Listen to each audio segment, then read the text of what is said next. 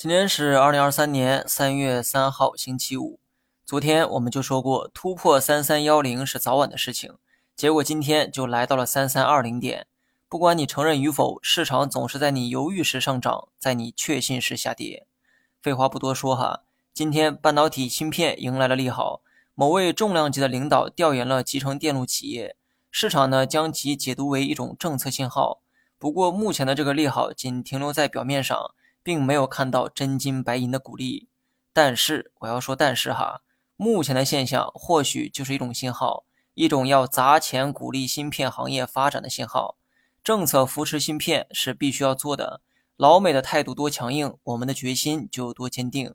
除了以上这些，还有一个问题啊，也要考虑在内，那就是芯片股已经跌了一年多了，很多企业的估值都处在历史低位，这个时候把钱砸下去的话。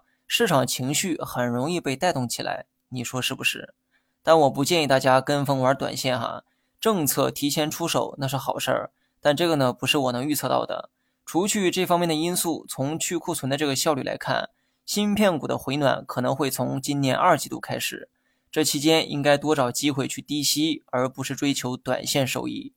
大盘呢我就不分析了，本周末将召开重要会议，变数太大，短期风向不好把握。